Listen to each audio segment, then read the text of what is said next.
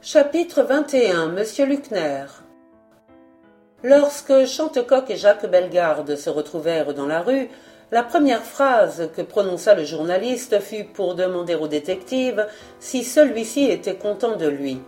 Très, répliqua nettement le grand limier. Vous avez admirablement joué votre rôle, et ce n'était pas commode, surtout avec un gaillard tel que Ferval. Vous ne pouviez pas me décerner un compliment plus agréable. Il n'y a qu'un moment où j'ai eu peur. Quand donc Lorsque Ferval a sorti vos lettres. Le fait est que sans le regard que vous m'avez lancé, et dont j'ai tout de suite compris la signification, je me demande si je serais resté maître de moi. Mais Chantecoq est là un taxi qui passait à vide.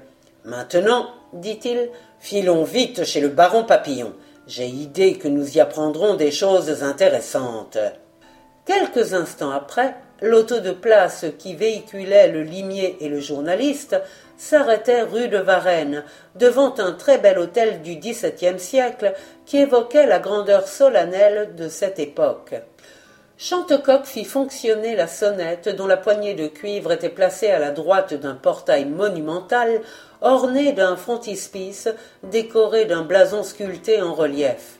Au même instant, une petite auto débouchait dans la rue. C'était la voiturette du bossu. Celui-ci près duquel se tenait l'homme à la salopette aperçut le détective et le reporter, stoppa aussitôt à une trentaine de mètres de l'hôtel, devant lequel le détective et le reporter attendaient toujours qu'on leur ouvrît. Ah ça murmura le bossu à l'oreille de son compagnon. Qu'est-ce que Chantecoq peut bien venir faire chez les papillons Certain de n'avoir pas été reconnu, car Chantecoq et le faux Cantarelle lui tournaient le dos, il fit aussitôt marche arrière et s'en fut se mettre à l'abri d'une énorme voiture de déménagement qui stationnait devant une maison voisine. La porte de l'hôtel s'ouvrit enfin, laissant apparaître la tête bourrue d'un concierge en grande livrée qui, tout de suite, dévisagea les visiteurs d'un air hautain et antipathique. Vous désirez? interrogea-t-il d'un ton rogue. Chantecoq poliment répliquait Parler à monsieur le baron Papillon. Monsieur le baron est sorti répliquait sèchement le cerbère. Le détective insistait. Vous ne savez pas à quelle heure il rentrera. Non, il s'agit d'une affaire urgente. Je n'y puis rien. Cependant, avec importance et autorité, le concierge daignait expliquer. Vous n'aurez qu'à écrire à monsieur le baron Papillon pour lui demander une audience en lui exposant le but de votre visite. Comme un ministre, goguenardait le limier. Parfaitement, comme un ministre martela le concierge, fermé d'ailleurs à toute ironie. Et il referma la porte au nez de son interlocuteur. Le baron Papillon peut se vanter d'être bien gardé, constatait Bellegarde. Ce n'est qu'un retard sans conséquence, affirmait Chantecoq. Nous allons entrer tout de suite dans un bureau de poste, d'où j'enverrai un pneu au baron. Je suis certain qu'il me répondra d'une façon favorable et immédiate. Et tous deux s'éloignèrent. Le bossu qui les guettait les vit disparaître à l'angle de la rue. Il attendit encore prudemment quelques instants, puis, remettant sa voiture en marche, il s'en fut s'arrêter devant l'hôtel et fit entendre deux coups de klaxon.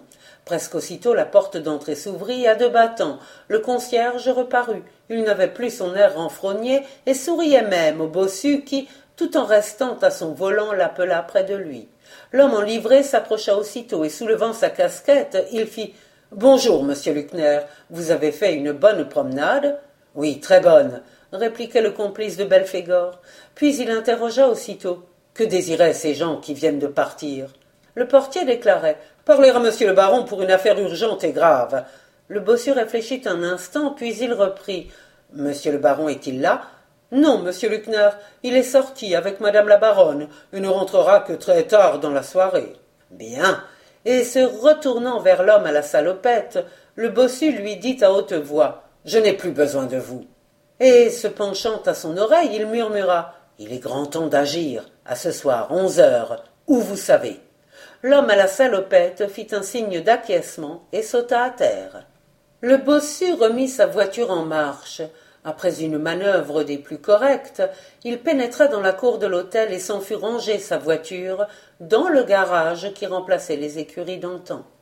Puis, gravissant le large perron, il pénétra dans un vestibule, gravit un escalier aux marches de pierre et à la rampe de fer forgé qui donnait accès au premier étage, traversa une antichambre et pénétra dans un cabinet de travail moins vaste que celui du château de Courteuil, mais tout rempli de meubles et de bibelots qui en faisaient un véritable musée. Mathias Luckner, d'origine indécise et de pays incertain, était acheteur pour le compte d'un grand marchand d'antiquités parisien lorsqu'il fit chez son patron la rencontre de M. Papillon. Par sa vive intelligence, son apparente honnêteté et sa connaissance remarquable du bibelot, il ne tarda pas à attirer sur lui l'attention du baron dont, à force de flagornerie et de bassesse, il acheva de faire la conquête. Papillon, qui n'était qu'un négociant enrichi dans la vente du cacao et savait à peine distinguer le Louis XV du Louis XVI, lui offrit de devenir à des appointements mieux qu'honorables son conseiller artistique. Et depuis un an que le bossu occupait ce poste, il avait vu grandir sa faveur à un tel point que le baron ne faisait plus aucune acquisition sans le consulter ce qui permettait au rusé coquin de toucher d'importantes commissions dont son patron faisait naturellement tous les frais. Comment ce personnage, dont le passé devait être singulièrement louche, était-il devenu le collaborateur du mystérieux Belphégor Quel lien assez puissant, en dehors d'un intérêt manifeste, l'unissait au fantôme du Louvre pour qu'il lui témoignât un dévouement et une obéissance de tous les instants Laissons à Chantecoq le soin de débrouiller cette énigme, et contentons-nous dès à présent de demeurer en tête à tête avec ce redoutable bandit. Après avoir déposé son chapeau de feutre sur un meuble, il s'installa devant une délicieuse table en bois de rose, au bronze délicatement ciselé, et il ouvrit un dossier qui contenait un certain nombre de lettres. Luckner les lut avec attention, jetant les unes au panier, conservant les autres, auxquelles il se mit à répondre avec la ponctualité d'un bureaucrate. Cela le mena jusqu'à sept heures du soir. Il se disposait à se rendre dans le petit appartement particulier que le baron Papillon lui avait fait aménager dans l'aile gauche de l'hôtel lorsqu'on frappa à sa porte. Entrez, fit-il de sa voix de fausset. C'était un valet de chambre qui, un plateau à la main, s'approchait de lui en disant La correspondance de monsieur le baron. Le bossu prit les lettres et les rejeta l'une après l'autre sur la table. Seul un pneumatique retint son attention.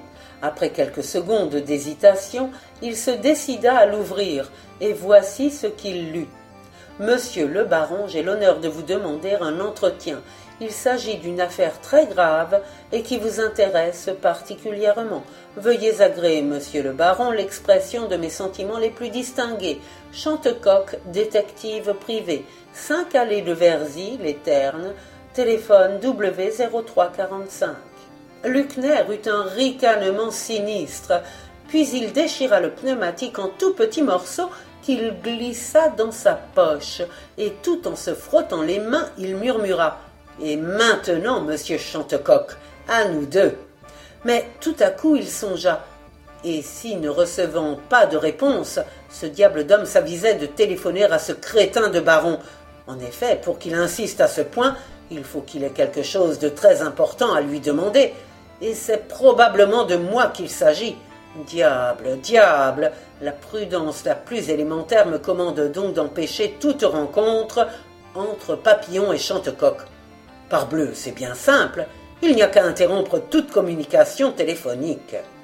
Ceci décidé, le bossu se rendit tranquillement dans la salle à manger, où l'attendait un excellent dîner auquel il fit largement honneur. Puis il descendit à l'office où se trouvait le standard. Cinq minutes après, il en ressortait, sa besogne accomplie. Il se rendit au garage, dont il ouvrit la porte à deux battants grimpa sur le siège de la voiturette, mit en marche son moteur et sortit dans la cour. Attiré par le bruit, le concierge apparut sur le seuil de la loge. Vous allez en course, monsieur Luckner Non, répondit le bossu. Je vais passer la soirée chez des amis. Le cerbère ouvrit le portail, et le complice de Belphégor, appuyant sur la pédale, gagna la rue de Varennes. À une allure modérée, il atteignit le boulevard Saint-Germain et obliqua à droite dans le boulevard Saint-Michel, traversa la place de l'Observatoire, monta jusqu'au Lion de Belfort, longea l'avenue d'Orléans dans toute sa longueur et un peu avant d'atteindre la barrière, s'engagea dans la rue Bonnier. Puis, dans une impasse faiblement éclairée et bordée de maisons, ou plutôt de masures qui profilaient à la clarté de la lune leurs silhouettes lézardées. Stoppant devant une bicoque uniquement formée d'un rez-de-chaussée que surmontait un toit auquel il manquait un certain nombre d'ardoises, il arrêta son moteur, boucla le flic adapté au volant, se dirigea vers la maisonnette et tirant de sa poche une assez grosse clé, il l'introduisit dans la serrure d'une porte pratiquée au milieu de la masure, entre deux fenêtres qui, garnies de barreaux de fer rouillé, ne laissaient filtrer aucune lumière, et s'introduisant à l'intérieur, il referma derrière lui la porte. Puis ce fut un bruit de verrou que l'on tire, de chaîne que l'on tend. Qu'allait donc faire le bossu en ce lieu sinistre?